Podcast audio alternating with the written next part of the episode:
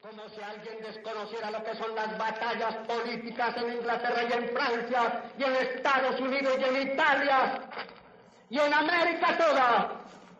Como si aquí yo no hubiera sentido en las calles y en las plazas en mis tiempos de muchachada el fuego. El Partido Liberal y el Partido Conservador. Pues vienen siendo los más antiguos de Latinoamérica, eh, pues con ellos el conflicto más antiguo, que creo que incluso se sigue eh, teniendo repercusiones en la historia. Un conflicto pues claramente ideológico eh, que ha regido pues en Colombia desde encuentros bélicos, ideológicos, políticos, sociales, votaciones, las votaciones de esos partidos ya no son como las que eran años antes, ¿no? Pues años atrás, diferentes han surgido nuevos partidos y pues su legado político que se eh, refleja pues, en los nuevos partidos que han surgido, nuevas tendencias, nuevas prácticas y pues la violencia y la intolerancia ideológica. Eh, partiendo de esto vamos a apertura con unos temas que más pasa de largo en el colegio ya que se desenfoca y se trata muy por encima y es la violencia partidista. Normalmente en el colegio siempre nos dicen está el Partido Liberal, está el Partido Conservador, Guerra de Mil Días, violencia, Gaitán, otra vez violencia y Frente Nacional y luego vendría Rojas Pinillo. La historia de Colombia siempre ha sido recortada y uno siempre ve lo que es más llamativo y lo que no se quiere olvidar.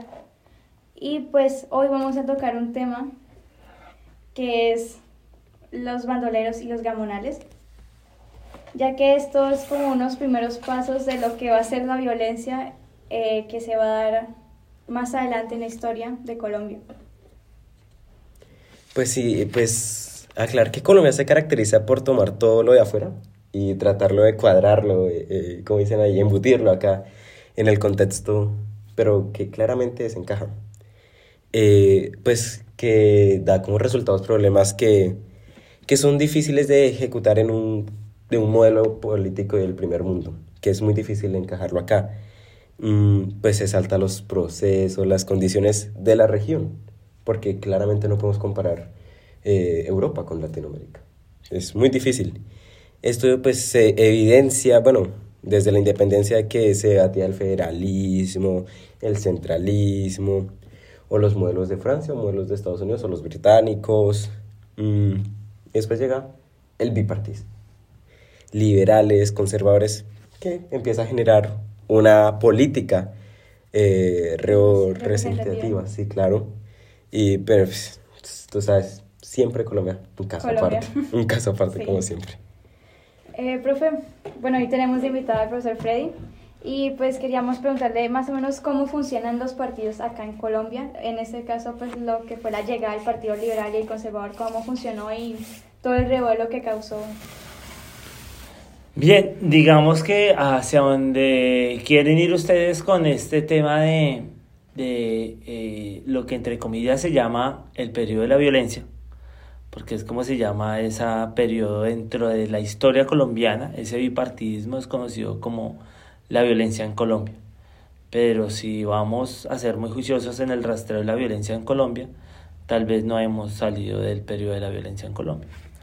¿Sí? Eh, el tema del bipartidismo, de ser liberal o conservador en Colombia, va a aparecer eh, muy temprano, eh, porque digamos que estos ah, héroes de la patria, como han sido llamados dentro de la historia, ¿sí? van a tener o se van a tomar dentro de dos ideas eh, como tal, Santander por un lado y Bolívar por el otro. Y cada uno de ellos va a adoptar como bien lo decían ustedes en su introducción, una idea de república de otro lado. Entonces uno va a traer las ideas francesas y el otro va a traer las ideas británicas, norteamericanas, un poco, un poco más, ¿no? Y ambos van a llegar con sus posturas. Y ese va a ser el choque de un principio dentro de la república, ¿no? En la construcción de, república. Y en esa construcción de república, pues estos dos eh, representaciones o dos figuras, eh, Bolívar y Santander van a fundar esas dos ideas, el liberalismo y el conservatismo, ¿cierto? Y van a nacer esos dos partidos. En un principio se va a ver marcado mucho en la gran cantidad de constituciones que vamos a tener. ¿Sí? Hasta que va a quedar la constitución de 1886. Pero esa constitución va a quedar con un corte conservador. ¿Ok? Entonces, la construcción de país que vamos a tener en un primer momento va a ser de un corte conservador. Pero tengamos en cuenta algo acá la construcción de nuestra república va a tener una mm, característica que es bien particular y es que el poder de la iglesia no se separa del poder del Estado. El poder de la iglesia queda anclado con el poder del Estado. Y ese poder de la iglesia va a quedar anclado tanto en liberales como en conservadores. Entonces digamos que esas diferencias de liberales y conservadores en el país van a ser bastante únicas, porque no se va a poder hacer una lectura muy fácil de qué es lo que quieren los liberales y qué es lo que quieren los conservadores. Al punto que, digamos que cuando empieza esa guerra bipartidista, se conocía un dicho que decía que la diferencia entre liberales y conservadores eran que los liberales iban a misa de 8 y los conservadores a misa de 6. ¿sí? Digamos, entonces, abrir el debate de liberales y conservadores en el país es reconocer que son posturas traídas desde afuera, pero que en el país no van a tener una gran diferencia ideológica. Y pues hemos visto que actualmente esos partidos pues han perdido por así su esencia, han tenido varias reformas tratando de encajar con lo actual y pues mantenerse en el gabinete, lo hemos visto en las polémicas, si no pues ahorita con, con la decir de ahorita el Partido Conservador que comúnmente ataca al, gobierno de izquierda o por ejemplo a Gustavo Petro en este caso que es el no presidente a pasar bancada o partido de gobierno en, en la legislación actual. Ok, digamos que esas transformaciones de esos partidos se da por una razón y es que el Partido Liberal y el Partido Conservador pierden fuerza porque a medida que eh, van tomando y van pasando los años dentro del poder, nos vamos percatando algo como ciudadanos, y es que no hay una diferencia entre liberales y conservadores en su forma de gobernar.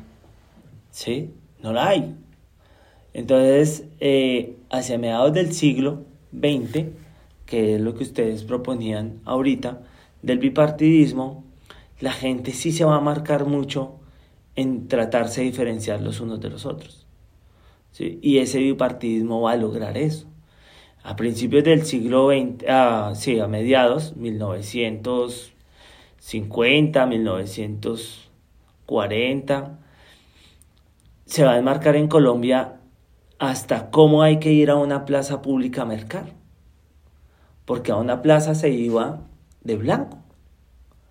Nadie llevaba una prenda roja o nadie llevaba una prenda azul, porque era motivo de eh, que se pudiera ir a golpes con alguien más. Un conflicto ahí. Un conflicto, ¿sí? Eso, eso es marcado en ese momento. Pero hoy día esas transformaciones se dan, uno, porque pues la constitución del 91, que reforma la de 1886, va a permitir tener una amplitud en poder tener una libertad abierta de otra, de otras ideologías. ¿sí? Dos, eh, el país se cansa de este tipo de tradicionalismo.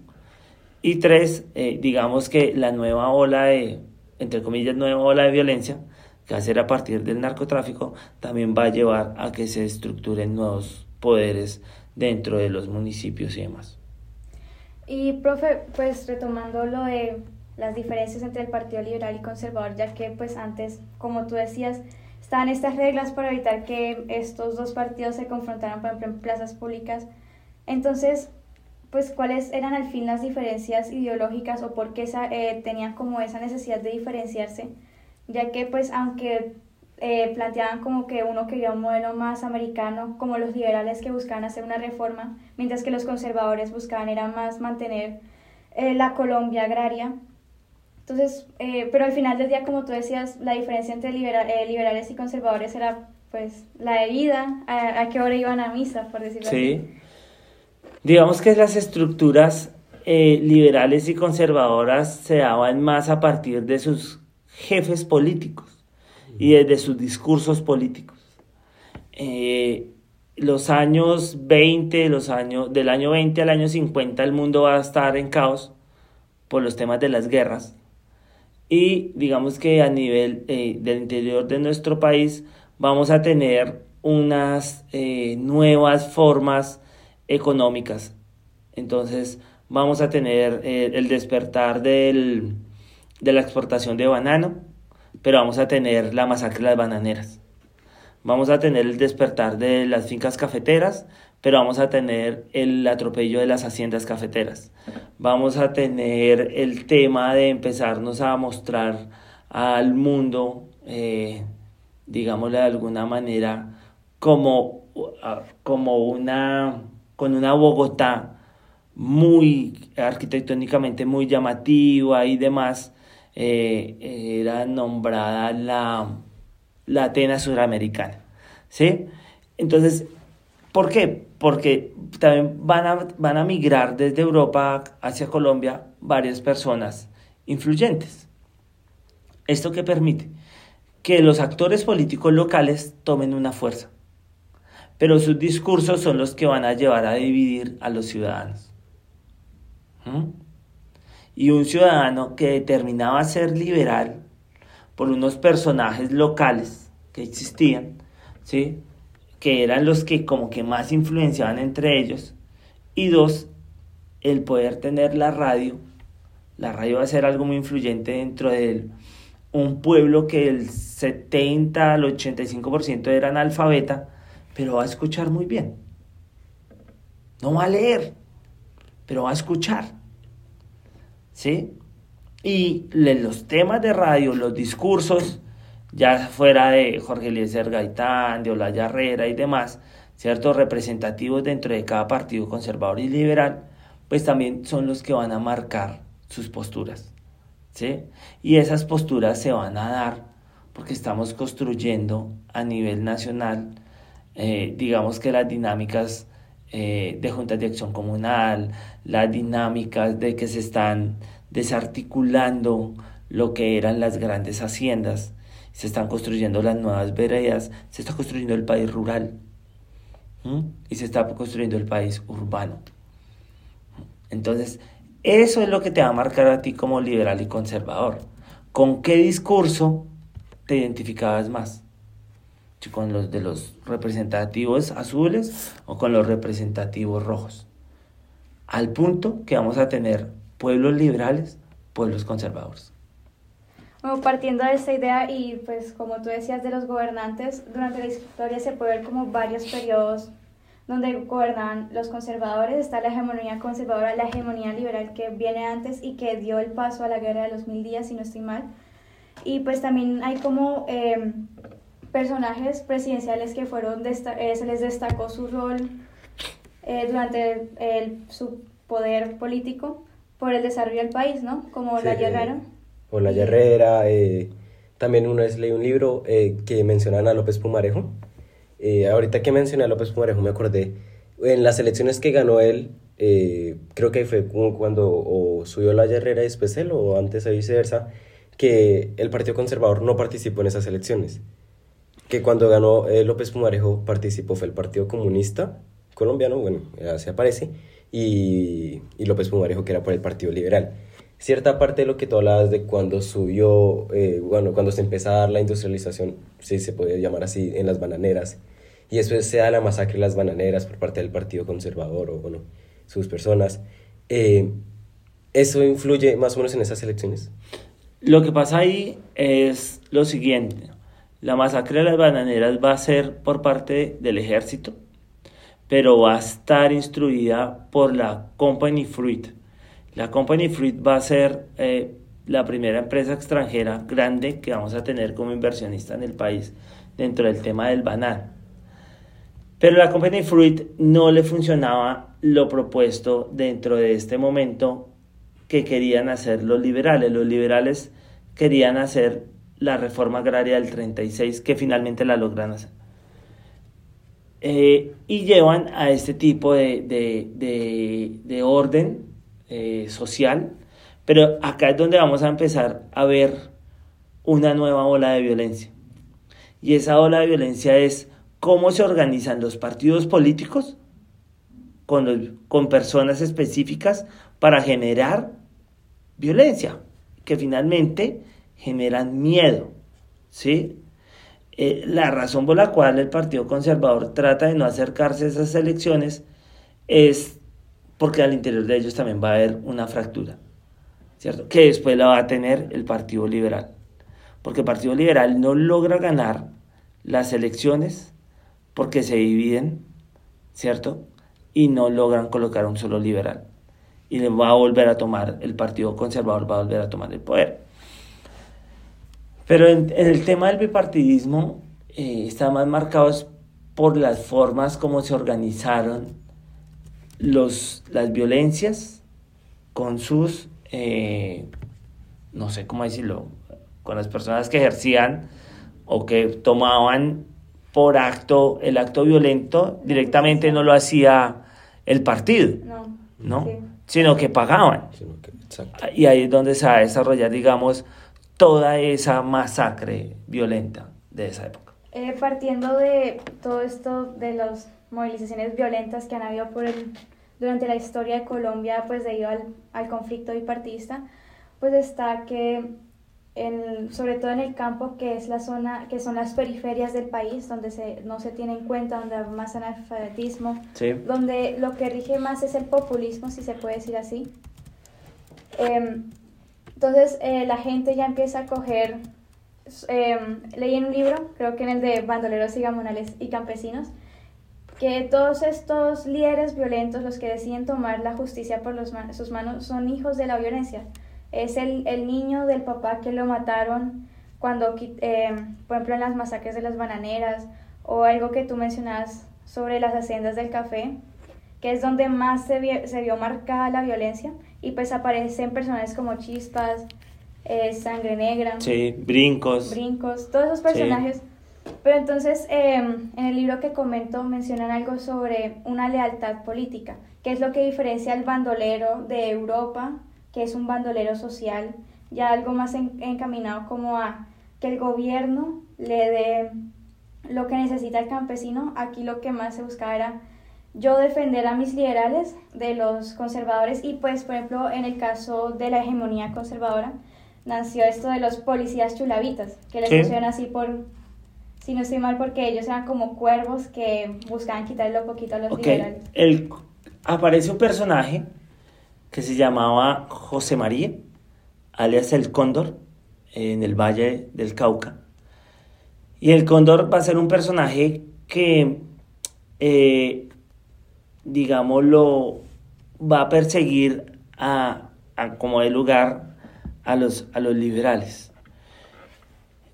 Y van a aparecer, como tú lo decías, chispas, sangre negra y demás, pero esa diferenciación y ese carácter de bandolero que se le da acá no es porque esté en contra del Estado o esté en contra de las políticas de su gobierno, ¿sí? de quien está gobernando, que es el, Robin Hood europeo, el bandolero que le quita al rico, al, al pobre, no.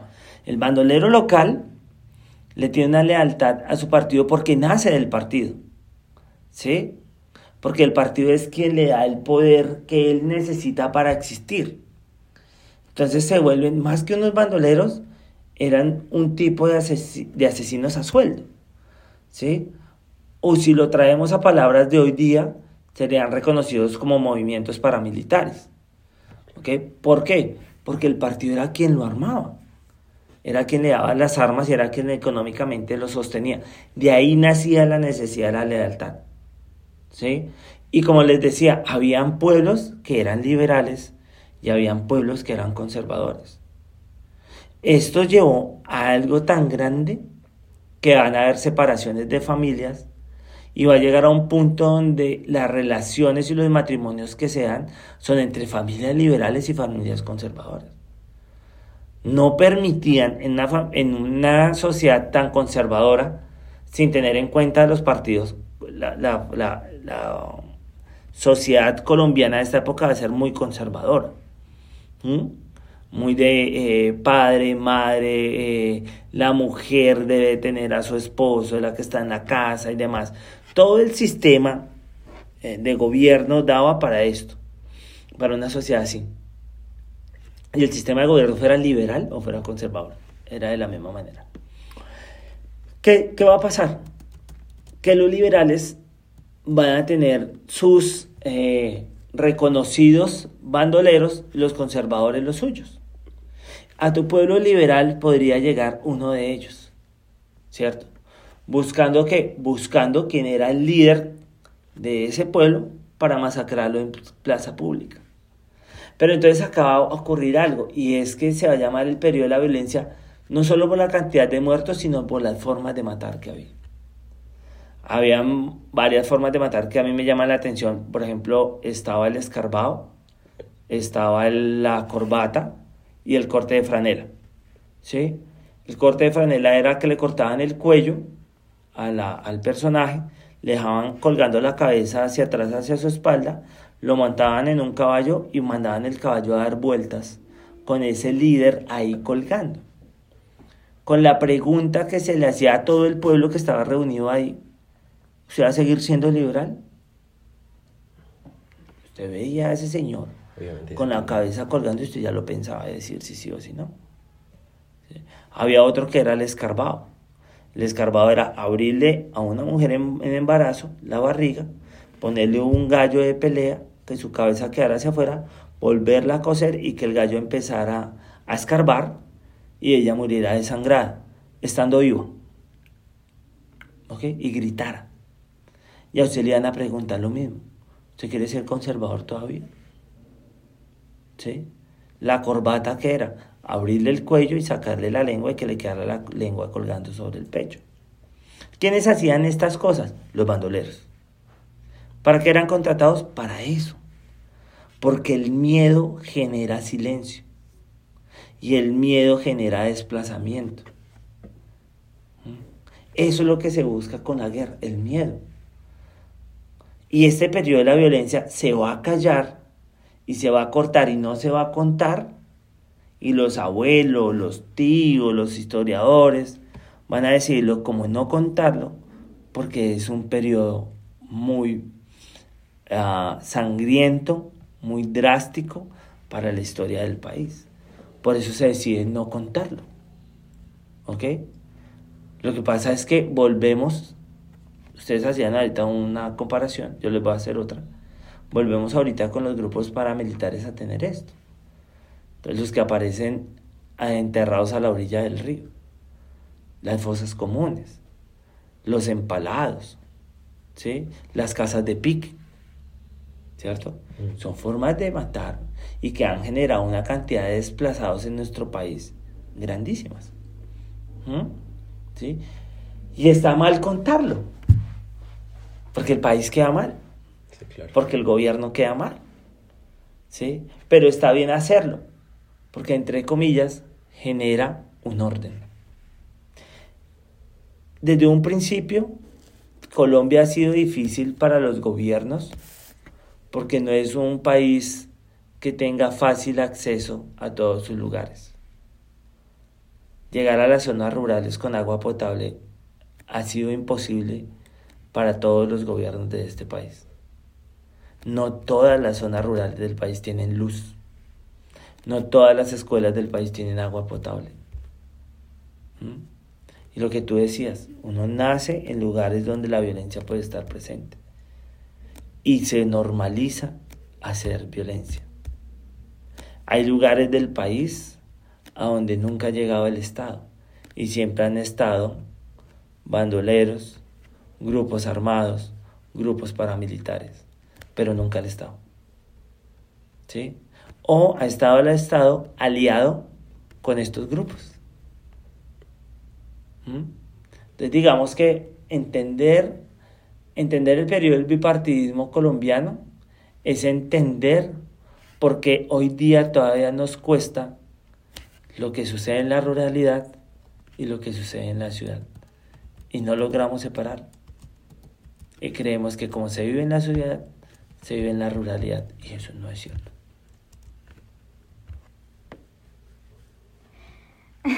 Em, Bueno, tú mencionabas algo, es que los partidos les favorecía mucho que los, la existencia de los bandoleros y todo esto para mantener este control y por lo menos que hubiera esta sectorización, porque lo que causó esto fue que se formara el pueblito conservador, que se formara el pueblo liberal y pues... Pero también he leído como en algunas partes que también como hubo un momento en el que se desligó cuando se intentó como buscar una paz, que se desligó el partido de los bandoleros diciendo que buscando como a los bandoleros y justicia. Y pues también hay otro término que nace y es el de los gamonales. Pero entonces, pues, ¿cuál es la diferencia entre un gamonal y un bandolero? Pues mantienen esa lealtad política. Ok, el gamonal va a ser el líder dentro de la vereda, dentro del municipio, que articula al partido central con el bandolero. ¿Sí? pero el gamonal es el que tiene el poder del discurso. ¿sí?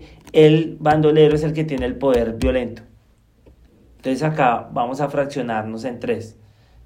Los representantes del partido, las caras visibles del partido, el gamonal, que es el que lleva el mensaje y les mueve las masas en las zonas rurales y demás, y el bandolero, que es la fuerza armada del partido. El partido, ¿cómo va a tratar de limpiar las manos? ese, ese, bandolero no, no, eso no es de nosotros. ¿Sí? En un punto. Porque esto ya se empieza a salir de las manos. Y vamos a llegar a un gobierno más adelante que va a ser representado por una fuerza armada que va a decir hay que acabar con todos ellos. ¿Mm? Eso es lo que va a suceder con la historia. Eh, no, sí, y pues referente a esto, entonces el Gamonal lo que hacía era como un mediador, o sea, diciendo como, ustedes están a salvo con nosotros porque tenemos al partido que nos respalda y eso. Claro, el Gamonal le va a decir a la gente ser liberal lo que está bien, porque nosotros tenemos al doctor tal, al doctor tal que está con nosotros, que nos va a poner esto, que nos va a dar esto, que nos va a dar aquello, pero también estamos tranquilos porque está tal bandolero y tal bandolero con nosotros. ¿sí? Hay que dar la vida por el partido. ¿Cierto? Hay que dar la vida por ser liberal. Y eso se va a llevar en la sangre. Ser liberal y ser conservador en ese momento es como hoy día cuando vemos un enfrentamiento de una barra brava. ¿Sí? ¿Usted es hincha de Millonarios o usted es hincha de Nacional? ¿Sí? O del América. Y usted va a pensar y usted va a decir, porque este pelado se hace matar por su equipo. Ya, claro. ¿Mm? Y en ese momento es porque esa gente se mataba por un partido. Porque eso es algo pasional. Y acá no hay cómo explicarlo porque es algo totalmente subjetivo de las personas que estaban en ese momento, porque todo giraba en torno a eso. Todo cómo te vestías, cómo hablabas, a dónde ibas a tomar, cómo eras con tu mujer, qué prohibías, qué dejabas hacer. Todo eso estaba enmarcado dentro de esa idea de los partidos políticos. Explicar eso es muy, muy complejo y es muy amplio. ¿Mm? ¿Cómo se termina con esto? Digamos lo que de cierta manera lo que se busca con el Frente Nacional es un acuerdo. Gobiernan ustedes, gobernamos nosotros, gobiernan ustedes, gobernamos nosotros. ¿Ok? ¿Sí? Y después ya viene una apertura a nuevas dinámicas políticas. ¿Cierto? Pero también aparecen otros grupos armados. Entonces ya tenemos que armar otro pedazo de la historia. bueno, y con eso terminamos. Eh, listo, profe. Gracias por, por acompañarnos en el podcast de hoy. Esperamos les haya gustado. Eh, recuerden seguirnos acá en Spotify y en todas nuestras redes sociales. Aparecemos en Instagram como política-bajo desde la Z. Eh, soy Juan Sebastián. Y yo, Mario Portilla, y con nuestro invitado Freddy. Gracias, que estén muy bien. Nos despedimos. Nos despedimos, hasta luego. Adiós.